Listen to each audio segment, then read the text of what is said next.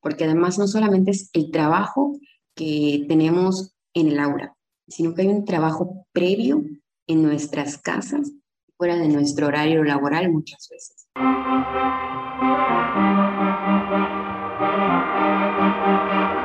Bienvenidos a Profesores con Identidad, un espacio donde compartimos la idea de que todos podemos ser agentes de cambio en la educación de nuestro país. Mi nombre es Jesús y juntos lograremos un cambio positivo en nuestra comunidad. Nos encontramos en un nuevo episodio de Profesores con Identidad y estoy muy contento de tener la oportunidad de conversar acerca de un tema muy importante que siento que ha estado sonando mucho en la actualidad docente y acerca de cómo se cuestiona mucho el trabajo que hacen los profesores desde hace mucho tiempo hasta ahora y, y el sentir cómo la profesión se ha devaluado me llevó sobre todo a crear este espacio para poder eliminar esos estereotipos negativos de acerca de la profesión docente que muchas veces son generados por personas que son, que son externas a la profesión. Y para poder hablar un poco más acerca de este tema, tenemos invitada especial a una docente muy comprometida con su labor, que ha estado haciendo diversas estrategias en el aula, que siempre está al pendiente de sus estudiantes y que de igual forma como uno ha podido leer y escuchar estos comentarios acerca de la profesión, de hasta de un simple comentario de cómo es ser tan fácil ser docente como ir al, a la escuela nada más, a escribir en el pizarrón, no solamente a dejar tarea, hasta otro tipo de comentarios que han estado pues perdurando a veces en, en esta situación. Entonces tenemos a la maestra Paloma Cruz. Bienvenida, maestra. Muchas gracias por invitarme nuevamente a este espacio y esperemos que este podcast llegue a muchas voces y les haga cambiar pues la forma de pensar, ¿no? Porque siempre he dicho, es muy fácil hablar desde fuera, pero muy difícil cuando conoces la realidad. Exactamente, maestra. Muchísimas gracias por estar en este, en este espacio de profesores con identidad. Y es lo que estamos buscando con cada episodio, mostrar lo que, hace lo que hacen diversos docentes en diversas áreas. Porque muchas veces nos dejamos llevar por lo que dice alguna persona que tal vez nunca ha experimentado estar realmente en un salón de clase. A todo esto, yo quiero iniciar preguntándole lo que comentaba al inicio de, de este episodio. ¿Alguna vez algún familiar o algún amigo le ha hecho sentir que su profesión no vale nada o como tratando de hacerla sentir que lo que usted hace no es nada difícil. Sí, en más de una ocasión, sobre todo cuando eh, tus familiares, pues, bueno, en mi caso, mi familia, yo soy la única docente de parte de los hermanos mi mamá, entonces para ellos es muy como que, ay, solamente vas a jugar, solamente vas a pasar listas, solamente vas a escribir en el pizarrón, solamente vas a entretener a los alumnos. Eso fue lo último que me dijeron. Wow. Voy, voy a mandar a mi hijo para que entretenga o para que se entretenga en la escuela. Y pues la verdad sí es muy difícil escuchar eso. A mí, de verdad, ese día cuando, cuando lo escuché, eh, saqué mi, mi yo interno y le dije, ¿sabes qué? No. O sea, nosotros no somos payasos, no somos un circo, no somos actores, no somos personas que entretengan al alumno o personas que entretengan a alguien en la escuela, sino que vamos a enseñarles académicamente, vamos a enseñarles valores, o mejor dicho, a reforzar los valores que deben de tener en casa. Vamos a hacer muchas cosas. Y si tú crees que es fácil pararse en frente de 30, 40 alumnos, 40 niños o adolescentes, pues la verdad es que no porque además no solamente es el trabajo que tenemos en el aula, sino que hay un trabajo previo en nuestras casas, fuera de nuestro horario laboral muchas veces, para poder llegar a entretener, como ellos dicen, a los alumnos, o mejor dicho, a sus hijos. Y es importante esta pregunta que le acabo de, de hacer porque siento que se ha invisibilizado el trabajo de los docentes. Realmente el propósito de este episodio no es quejarnos, sino es hablar acerca de esos estigmas que están alrededor de esta profesión y cómo muchas veces han hecho que la profesión se devalúe al momento de que, pues mayormente en el tiempo que entras en redes sociales, si ves alguna noticia de, educación o que involucre a los docentes, solamente he, leído acerca de cómo, cuántos días de vacaciones tienen los maestros, o los días, los días a suelto, y hay mucho, y, me gusta leer los comentarios porque me doy cuenta pues de qué piensan las personas, ¿no? Y como bien comentaste, hay, hay, hay, comentarios como de que solo van a entretener o no hacen nada. Y ahora con la pandemia, igual pasó mucho que decían, había un comentario muy recurrente acerca de que, que nos den parte de su sueldo, ¿no? O que nos paguen a nosotros ahora, que somos los que estamos dando las clases y no los maestros. Y lo que usted comenta de que se desconoce acerca del trabajo que hay detrás de la clase, o sea, del tiempo de planeación, del tiempo de adaptar los materiales, de pensar qué vas a hacer, sobre todo en pandemia que fue un completo nuevo tipo de, enseñanza, un nuevo, una nueva experiencia, pues muchos docentes se enfrentaron de un día para otro que tenían que usar herramientas tecnológicas que algunos tal vez no conocían o igual nunca nos preguntaron si teníamos las herramientas, si teníamos una, una buena computadora, porque pues parece nada, pero usar aplicaciones como Zoom o mientras quieres proyectar PowerPoint, si no tenías una computadora que tenga una buena memoria RAM, pues sí se trababa, o la conexión a internet, igual, igual no tenías tal vez una, una conexión fuerte, pues igual tu clase no era, no era lo que tú esperabas. Entonces, hubo mucho cambio en esto de estar en línea. Y, y aún así, tal vez una cierta parte de la población empezó a reconocer el trabajo que hacemos, pero otra parte pues siguió en la misma actitud de decir que no hacemos nada. Y, se me hace muy triste que hasta por parte de la familia, como usted está comentando, ¿no? hagan estos comentarios de que solo vamos a entretener. Usted, maestra, ¿por qué considera que hay estos estigmas, estos estereotipos negativos de la profesión? De decir, por ejemplo, de solo vas a entretener. ¿Usted por qué cree que esa persona le dijo eso? ¿De dónde saca esa, esa idea esa persona? Bueno, antes de contestarte, sí, así es. Que aclararle a tu público que esto no es para seguir creando controversia o para quejarnos o para llorar de esto, no, al contrario. Esto es para que te concienticen de qué es la profesión, o sea, de que esta profesión es como cualquier otra. O sea, de que estudiamos, nos preparamos, nos seguimos preparando a pesar de haber salido de la normal o de las dificultades de educación para llevar lo mejor a nuestros alumnos. Y ahora sí, contestando tu pregunta, yo creo que esto ha sido desde años atrás. O sea, desafortunadamente años atrás, muchos lo sabemos, que pensaban, o mejor dicho, se veía que los maestros solamente iban o estaban en esos lugares porque no les quedaba de otra. O sea, no porque quisieran ser maestros, sino porque sus papás habían sido maestros o porque sus familiares eran maestros. Entonces, pues veían fácil la profesión y se dedicaban a ello. Entonces, en vez de buscar algo que realmente nos guste o algo que realmente nos apasione, solamente lo hacían por tradición, por herencia por comodidad quizá, o porque es algo que siempre vi, ¿no? Entonces, pues desafortunadamente en esa época, pues eh, muchas de esas personas no llegaban con nuevas estrategias, con nuevas técnicas, no, no le daban como que el 100%, eh, ¿cómo me explicaré? No le daban la gran importancia que es ser docente. Simplemente llegaban y creían que era fácil y, creo, yo creo que siempre lo hemos dicho en las escuelas normales, ¿no? Los maestros tradicionalistas que van, llegan, te dictan y ya estuvo, no hacen ninguna actividad. Entonces yo creo que esas personas que ahora lo dicen es porque les tocó algún maestro así. O sea, porque cuando ellos estudiaron, cuando estuvieron en prepa, en, en secundaria, en primaria, etcétera, les habrá tocado algún maestro así. Pero repito, no es que todos seamos así sino que simplemente hubo esa como generación en la que pues solamente eras maestro por porque mi papá lo era, porque mi mamá lo era, por tradición y no por vocación. Qué interesante lo que acabas de comentar, porque pues sí, entendemos que muchas veces los comentarios que hacemos son basados con, con base en nuestra experiencia, ¿no?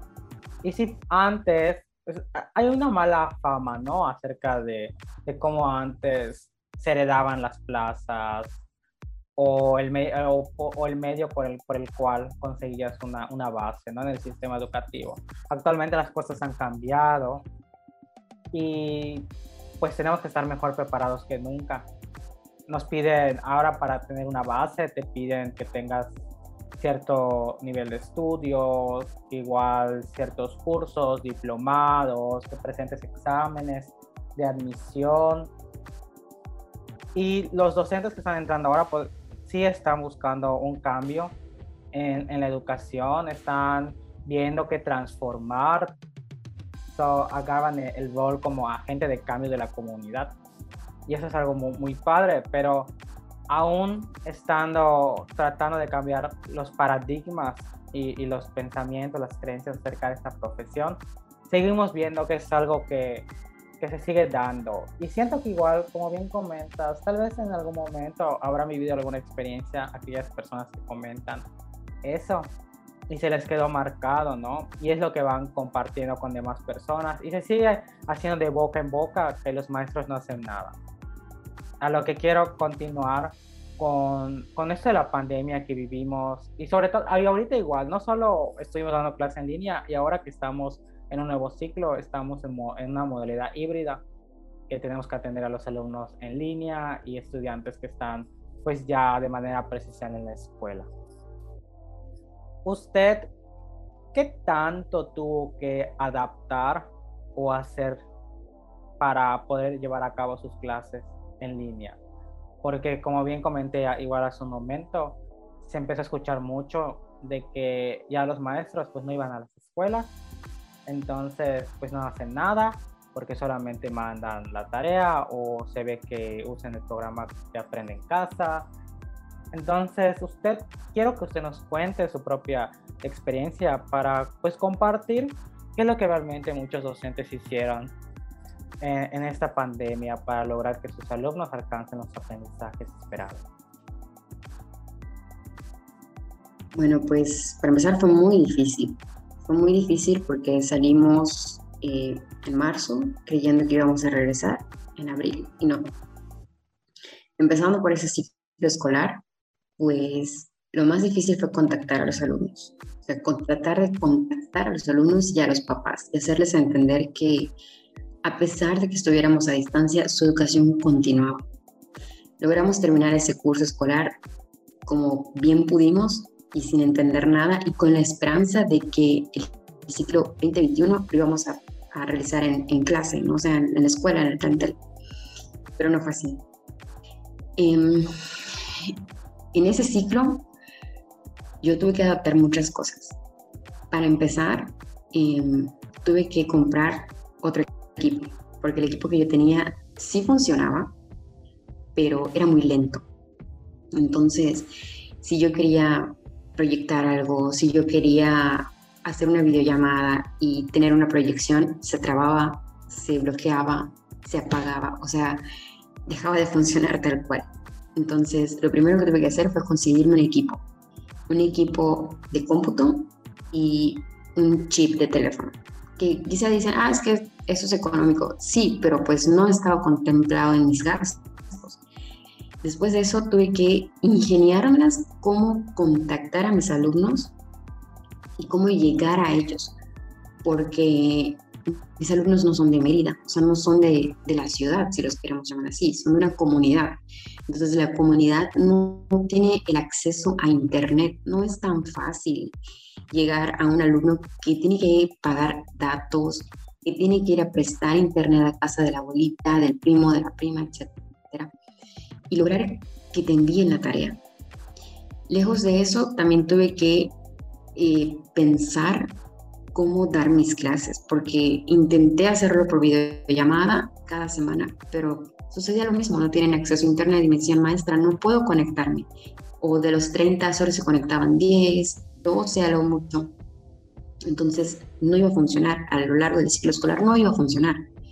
Tuve que cambiar de estrategia. Y fue ahí cuando pues empecé a crear mis videos, como ya en algún podcast y en algún eh, Teaching and Sharing lo comentamos.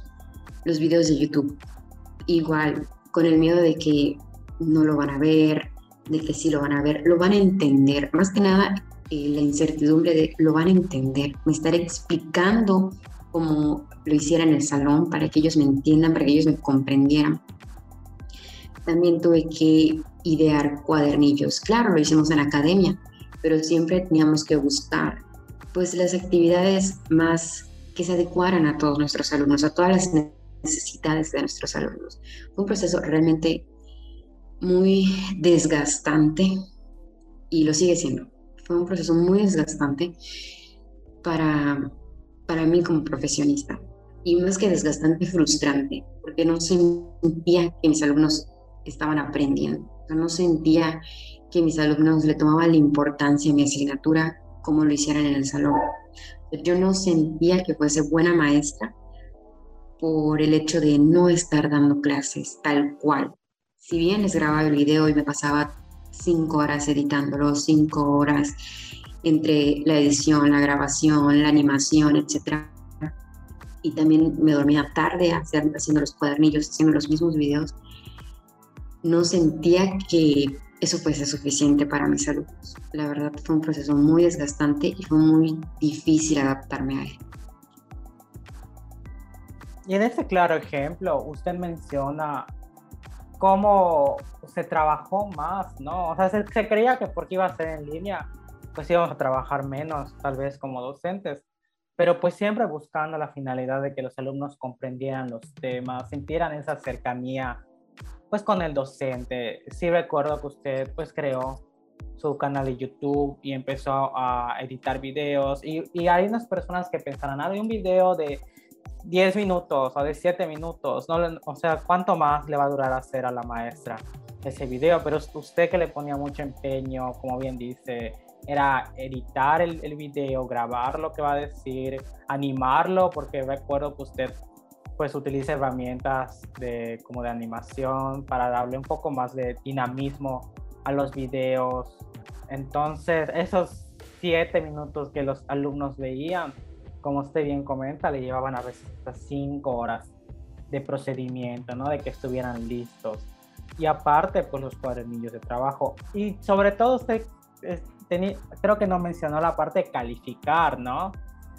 Igual, después el tiempo para calificar que nos teníamos que tomar y todas esas actividades son fuera del horario de, de clases, porque realmente solo se contempla, tristemente solo se contempla la ejecución, diría yo, ¿no? El momento en el cual estás compartiendo los contenidos, el aprendizaje con los alumnos no se tiene en cuenta toda la preparación que va antes de eso. Y usted nos sigue, con lo que nos compartió, nos sigue dando la, la razón acerca de cómo de un día para otro todo cambió, cómo se tuvo que invertir en, en nuevo equipo. Me acuerdo que igual usted compró hasta micrófono, un micrófono para grabar pues la voz que iba a utilizar para sus videos. Se empezó a comprar nuevos materiales que le iban a servir. Entonces, ahí vemos un, un, gran compromiso que al final, pues aún así usted sintió que no fue suficiente, ¿no? Así es, y sí tienes razón, me olvidé de la parte de la calificada y de la planeación, porque pues todos van a decir, ay, pues lo agarras de aprende en casa. En el caso de mi área, que es inglés, no sé por qué, pero nuestra área nunca está contemplada como algo primordial bueno, también debería ser importante junto con español y matemáticas, porque si bien es el idioma universal, ¿no?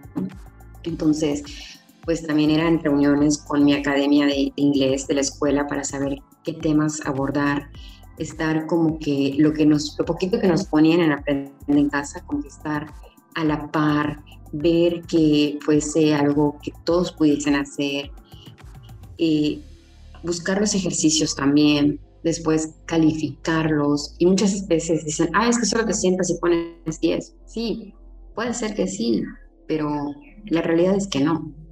La realidad es que tienes que leer el ejercicio, tienes que ver, analizar y decirle al alumno, al muchacho, te salió mal por esta razón, o esto no es correcto por esto, revisa tal cosa, pregúntalo, investiga aquí, investiga allá. O sea, algo que en el salón se ve fácil, a distancia fue mucho más difícil, porque en el salón pues estamos todos, compartimos las ideas y de un error podemos sacar muchas cosas, pero estamos en el salón y lo estamos debatiendo. A distancia es mucho más difícil, fue mucho más difícil lograr que el alumno comprendiera por qué estaba equivocado o por qué estaba bien o por qué estaba parcialmente bien. Entonces, yo creo que esto sí, como ya dije, me llevó, nos llevó a todo, algo que nunca habíamos experimentado, nunca pensamos que pasara, que podría pasar. Y fue mucho más difícil de lo que pensamos. Todos dicen, ay, es que fácil, el maestro nada más marca esto, marca aquello, lo que se le ocurra. Realmente no es lo que se nos ocurra. Existe un plan, existe un programa de estudios que tenemos que seguir. Y si es cierto, a veces lo modificamos, muchas de las veces lo modificamos de acuerdo a las necesidades de nuestro alumno, pero eso también requiere preparación, o sea, no es solamente decir, ah, este alumno no está aprendiendo, ¿por qué no está aprendiendo? ¿Tiene alguna necesidad especial? ¿Tiene alguna discapacidad? ¿Necesita apoyo USAER? ¿Necesita psicólogos? ¿Tiene algún problema en casa? ¿Cuál es el contexto del alumno para que no esté aprendiendo bien? También es trabajo de investigación que tenemos que hacer para lograr que al final nuestros muchachos logren los logren el aprendizaje esperado de nuestras asignaturas. Y es un tema que acá, ese tema que acaba de abordar es uno del cual pues siento que se desconoce, ¿no? A veces creo que se, se piensa que todo lo sacamos del libro o que le decimos al alumno, haz esta página de tal página. Y yo puedo comentar que he visto, y sobre todo igual con los materiales de Aprende en Casa, no solo en inglés, igual escuchaba en, español o en matemáticas, como a veces los temas que veían en Aprende en Casa estaban desfasados del programa, del plan de estudios, o cómo se revolvía. Entonces, pues no podían tener un buen seguimiento de los, de los temas. Entonces, creo que nosotros los docentes tenemos que adaptar todo el tiempo y, igual nos preguntamos qué es lo mejor para el estudiante, porque pues igual puedo comentar de mi, desde mi propia experiencia que yo nunca usé Aprende en Casa, por lo mismo que los temas no estaban adaptados al, al nivel de los estudiantes y no estaban siguiendo tampoco nuestro plan de estudios, que al final de cuentas es lo que igual nos piden por parte de las autoridades. Por otra parte, el libro de texto, yo creo que antes se tenía la idea que había que casarse con el libro de texto y ahora pues ya no lo estamos haciendo. Nosotros buscamos pues otras alternativas que tal vez a veces consideramos que pueden ser mejor un libro de texto. En dado caso, hablando de inglés, ¿no? Desde, desde mi experiencia.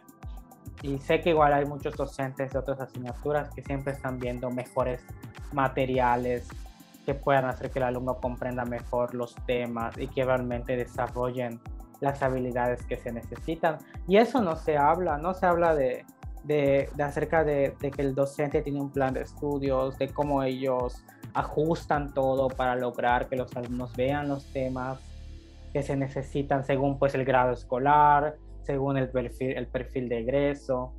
Entonces igual el adaptar es, es, es parte de, del trabajo, ¿no? Modificar los materiales, investigar nuevas cosas y es lo que siempre estamos buscando. Entonces, qué bueno que toque ese tema para, para que se sepa igual acerca de, esto. Nosotros no nos inventamos nada, ¿no? Un día Jake piensa voy a ver tal tema porque se me ocurrió o porque me gusta o porque lo vi en la tele, sino porque tenemos un programa el cual seguir muchas veces, que es el, el cual dicta pues la autoridad educativa. Quiero agregar que yo siento que un docente nunca deja de ser docente.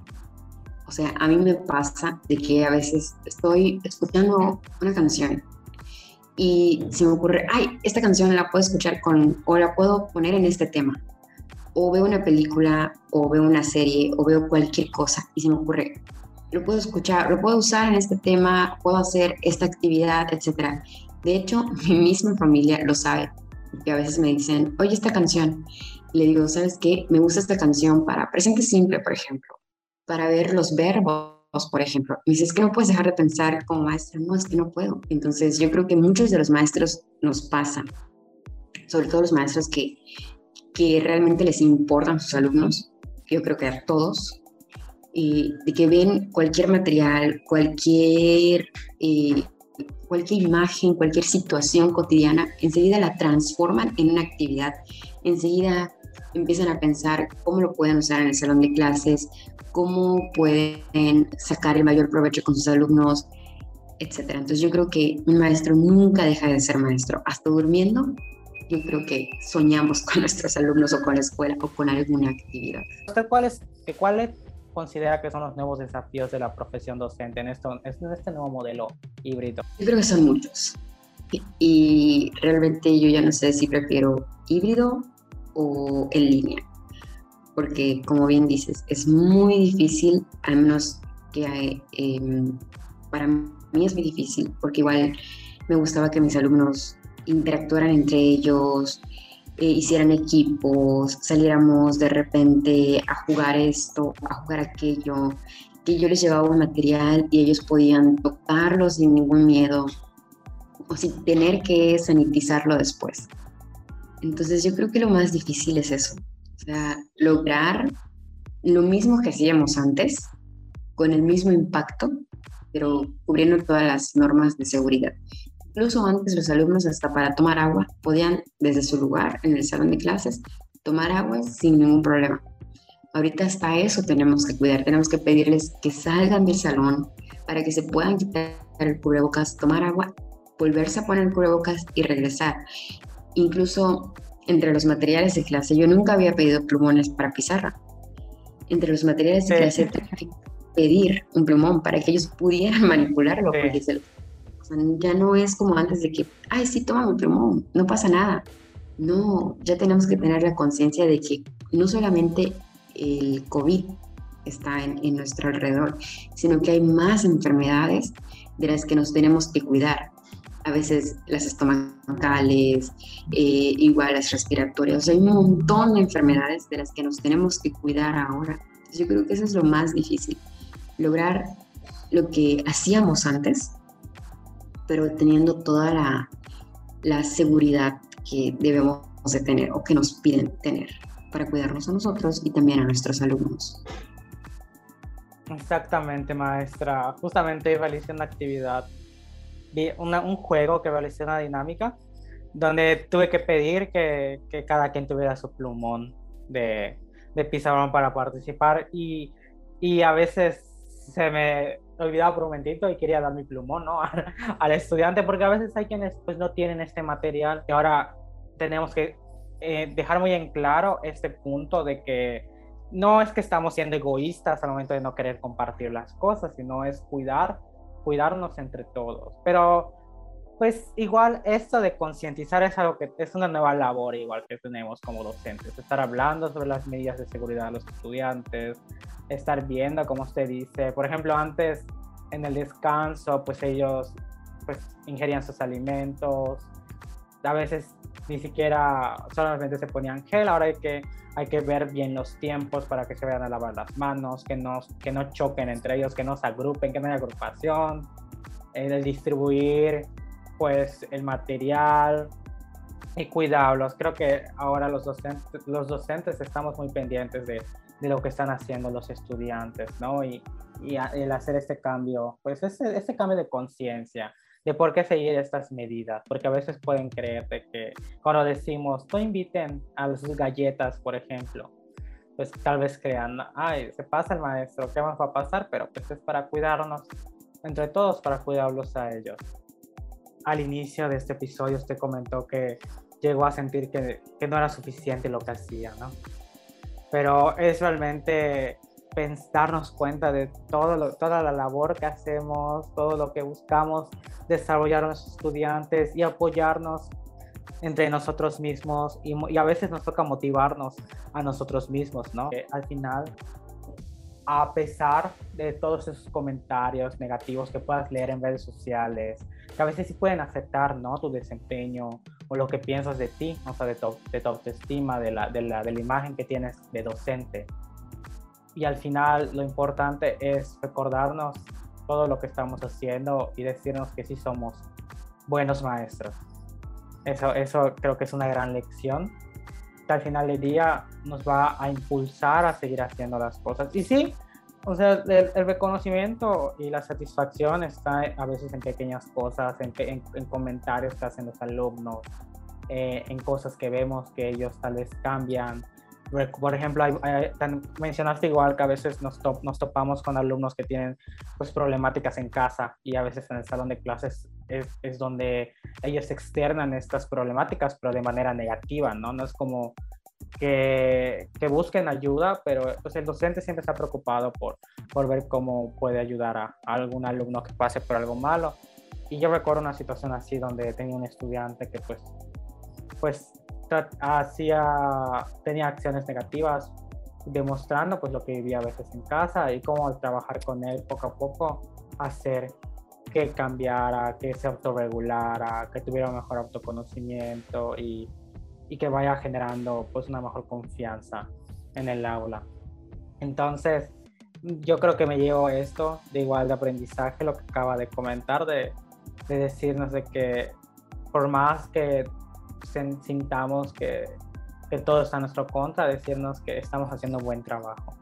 Así que muchas gracias a nuestra Paloma por su tiempo y por haber compartido, pues igual para conocer un poco acerca de qué es este nuevo modelo híbrido, qué es lo que los docentes están haciendo, qué es lo que los docentes siguen haciendo, porque sí hay que dejar en claro que los maestros siempre hemos estado trabajando, aún en pandemia, aún en este nuevo ciclo escolar, los maestros nunca han dejado de trabajar y ver por sus alumnos. Así que muchas gracias, maestra Paloma. Gracias a ti por la invitación. Pues muchas gracias a todos los que nos han escuchado y esperemos que poco a poco vayamos eliminando estos, estos paradigmas, estas falacias que, que están alrededor de la profesión docente, porque sí necesitamos a la comunidad educativa. Todos construimos pues este, este camino de la educación, todos somos de alguna forma responsables de, de la calidad educativa de, de, este país. Así que vamos a apoyar a, a, los docentes, vamos a apoyar a nuestros hijos,